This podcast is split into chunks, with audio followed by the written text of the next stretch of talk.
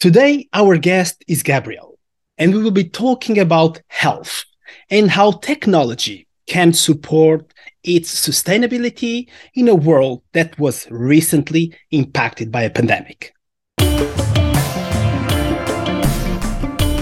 Hello, and welcome to this episode of Cruzamento Podcast. In today's show, we will talk about the intersection of technology, healthcare, and sustainability. My name is Daniel Guedelha, and together with me is my friend and co-host, André Correia. Hello and welcome to another episode of Cruzamento Podcast. Today we have with us Gabrielle Fitzgerald. Hello, Gabrielle. Very welcome to this show. Hi. Thank you. Great to be here. First question, our usual question in 30 seconds. Who is Gabrielle Fitzgerald? Um, well, thank you for having me. Uh, Gabrielle Fitzgerald. I am currently the founder and CEO of Panorama, which is a platform for social change. I'm based in Seattle, Washington, in the US, and you can see our famous landmark, the Space Needle, behind me.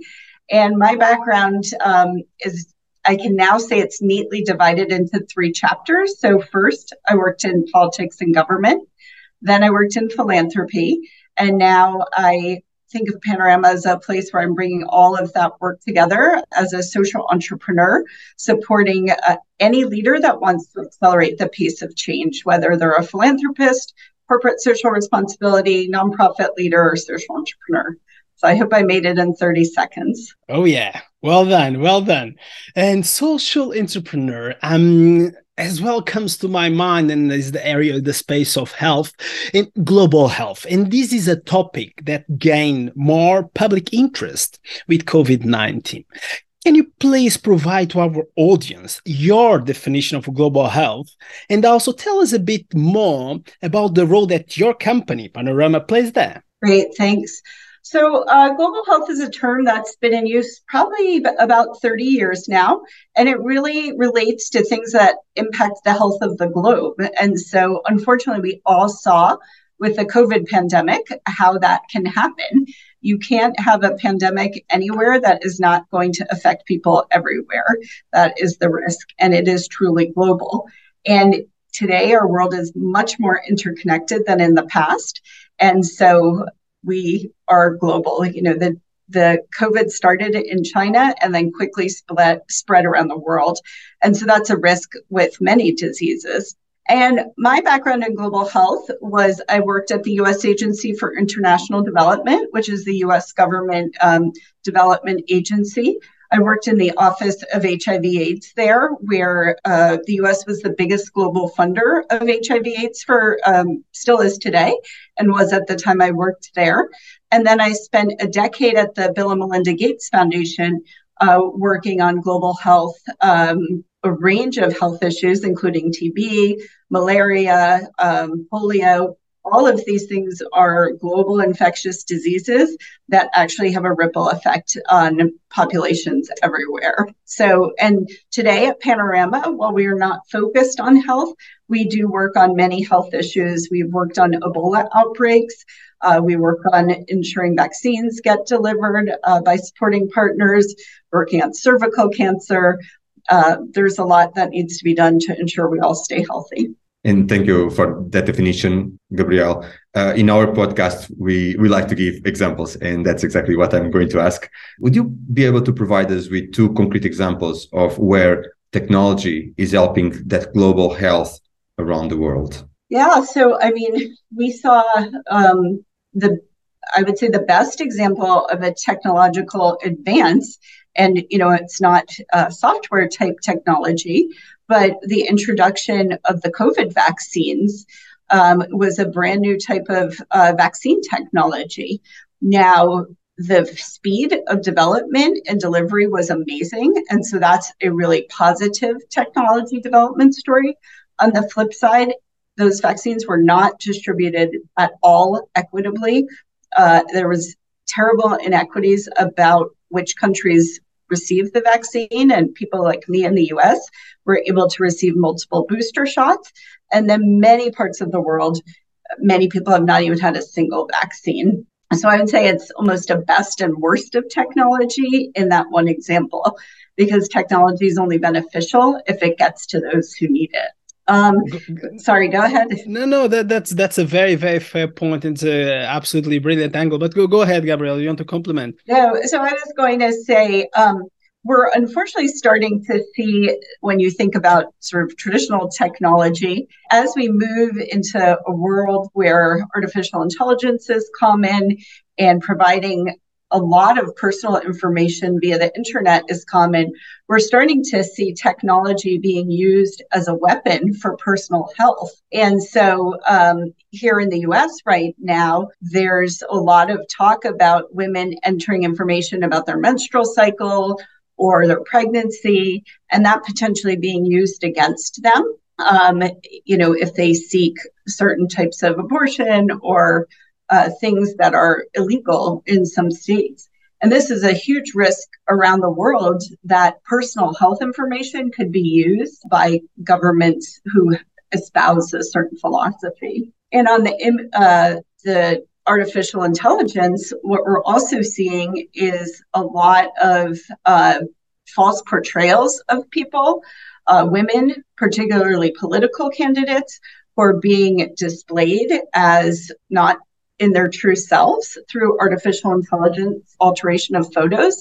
And we're seeing a very negative impact on mental health uh, because people are sometimes being personally threatened, um, subject to abuse, harassment, and things like that. Once they're on the internet, they can't come down. So, you know, there's many, obviously, technology is a double edged sword. There's amazing things happening, but with each step forward, there's always uh, consequences that perhaps were unanticipated we really appreciate the angle of this the advantages and disadvantages right? So everything that has in life. And maybe uh, uh, we really like the angle of of the the inequality when you provide as well the examples of covid-19 let's maybe stay there a little bit. So how, how do you think we can make sure that new technological solutions are accessible and affordable to people in all parts of the world especially in the so-called lmic so low and mid income countries countries? Yeah, so that's um, that is a question that many leaders are grappling with right now because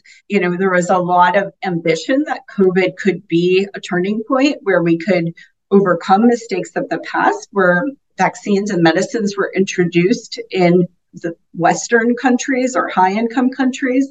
And I think the world fell terribly short of that with COVID. And so there's a lot of initiatives being discussed right now for making sure uh, countries around the world are able to manufacture vaccines to better distribution mechanisms. But I think um, one thing we're seeing in people that work on pandemics, there's a phrase that's called the cycle of panic and neglect. And so we saw several years of panic around COVID, and people are so ready to move on that some of these huge problems that were identified during COVID, I fear that people are ready not to solve them because they just don't want to talk about it anymore. So it really takes a concerted advocacy effort to make sure that stays top of mind and people don't turn to the next issue. Going a little bit back to your uh, experience and now trying to, to close here the, the loop as well for several years you've mentioned you worked uh, for the bill and melinda gates foundation and for all those that are uh, watching us and listening to us yes it is the same bill gates from microsoft how is bill and melinda gates foundation looking at philanthropy? And uh, how did your experience with them help to to set up panorama? Um, well i'm happy to share um, from my time there i haven't worked there in a few years but i think their priorities are still the same.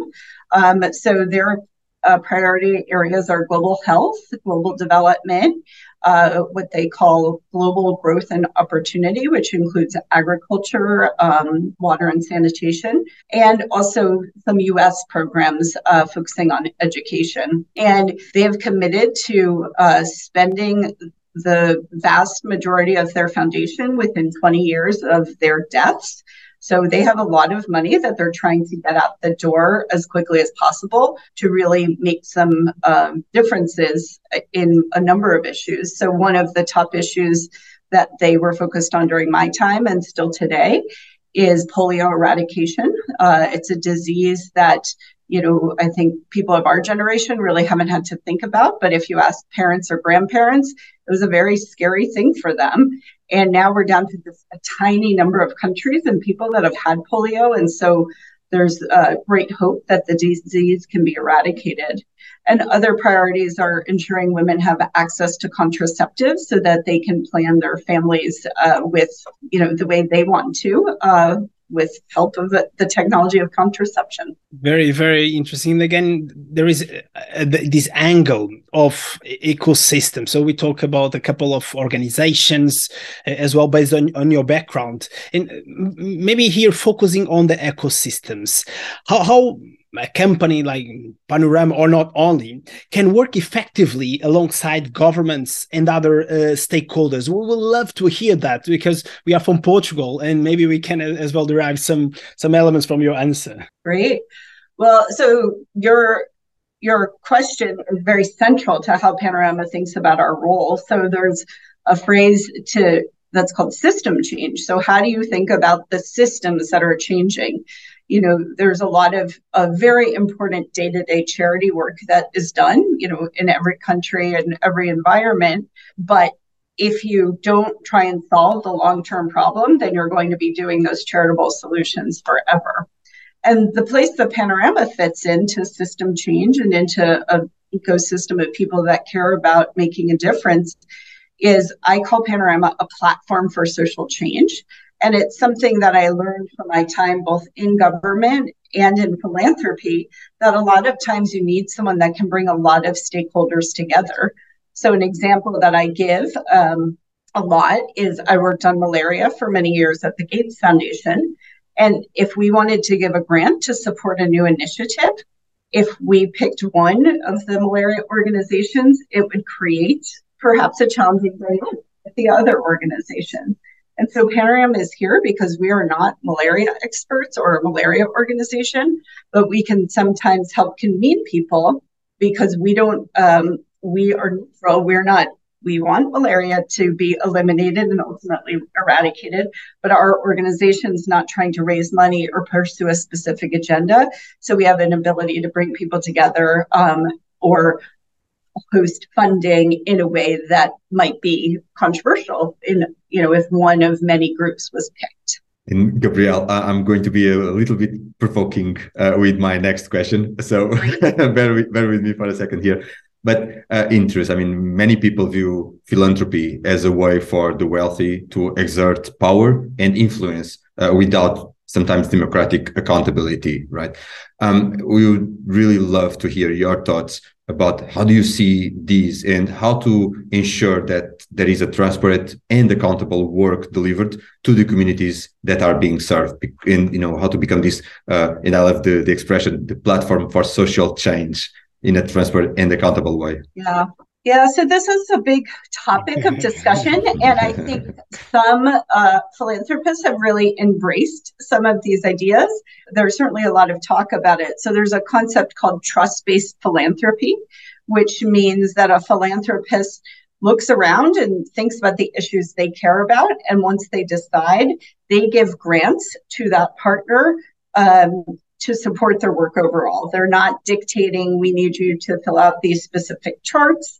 We need you to fill out, you know, forms. We need you to report monthly. It's it's an acknowledgement that people are doing the good work, and the role of philanthropy is su- to support it and to let those organizations do what they need to do the work that needs to be delivered.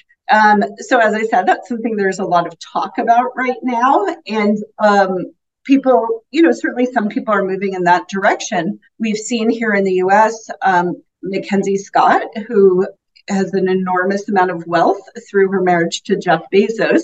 She's given out $14 billion over the past two years uh, using what we would call a trust based philanthropy method, where she gives out grants, very limited application, limited or non-existent reporting and she is saying go do your good work and we co- have confidence in you that you will deliver the results and so that's what i would say is a good model uh, that we sh- should aspire uh, hope that philanthropists aspire to.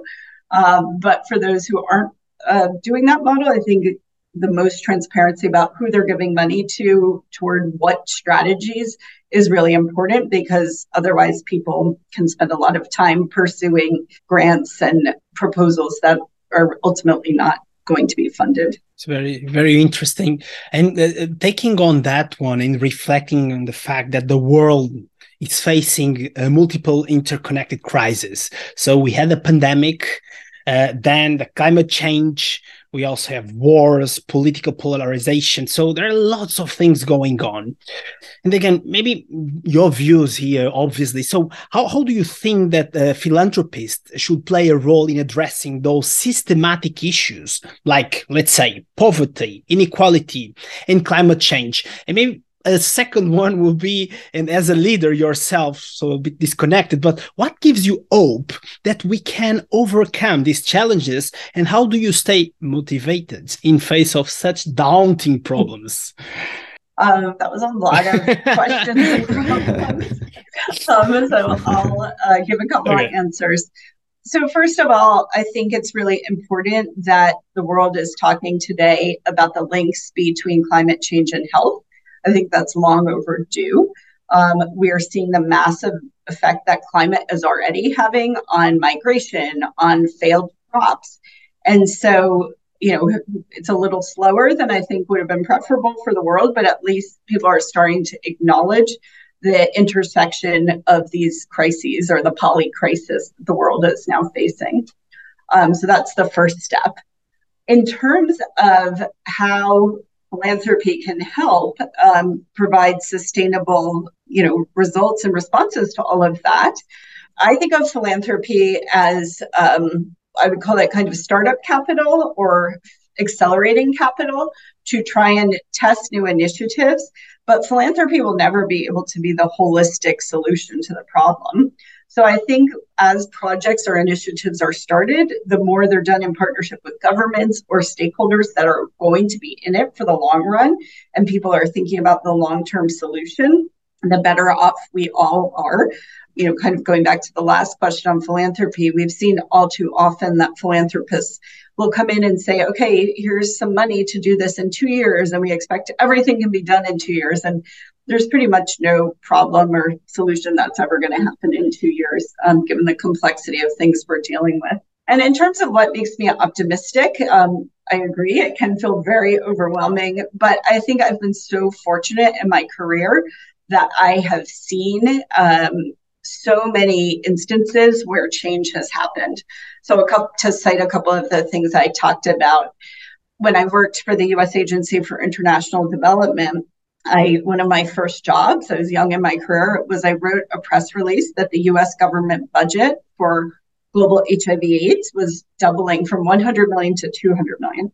It was a huge amount of money. And then just a few years later, President uh, George W. Bush announced a new initiative called the President's Emergency Plan for AIDS Relief, where he pledged three to five billion dollars a year for HIV/AIDS. And well, I don't know the exact statistics off the top of my head. That was more than 20 years ago now, and literally millions of lives have been saved. And so I definitely have seen the impact of advocacy, uh, being able to impact decision making that impacts lives being saved. And I also spoke about polio eradication, even though it's taking a while to get those last few cases. You know, not probably 30 years ago, it was in 75 countries around the world. And so the fact we're now down to just a small handful shows that there is an ability to make progress. Keep going with that outlook, uh, Gabrielle. Um, in the third season of our uh, show, we are combining the pillars of technology, health, and sustainability. We've been talking about uh, these topics throughout our conversation looking at the intersection of those and keep looking as well ahead in time. What do you think we are doing today that will have a positive impact in 10 years time? Well i mean the good news is that you know we've woken up a bit belatedly to the climate climate crisis we have. And so every day I feel like I read about a new initiative that's trying to tackle one aspect of climate and sustainability.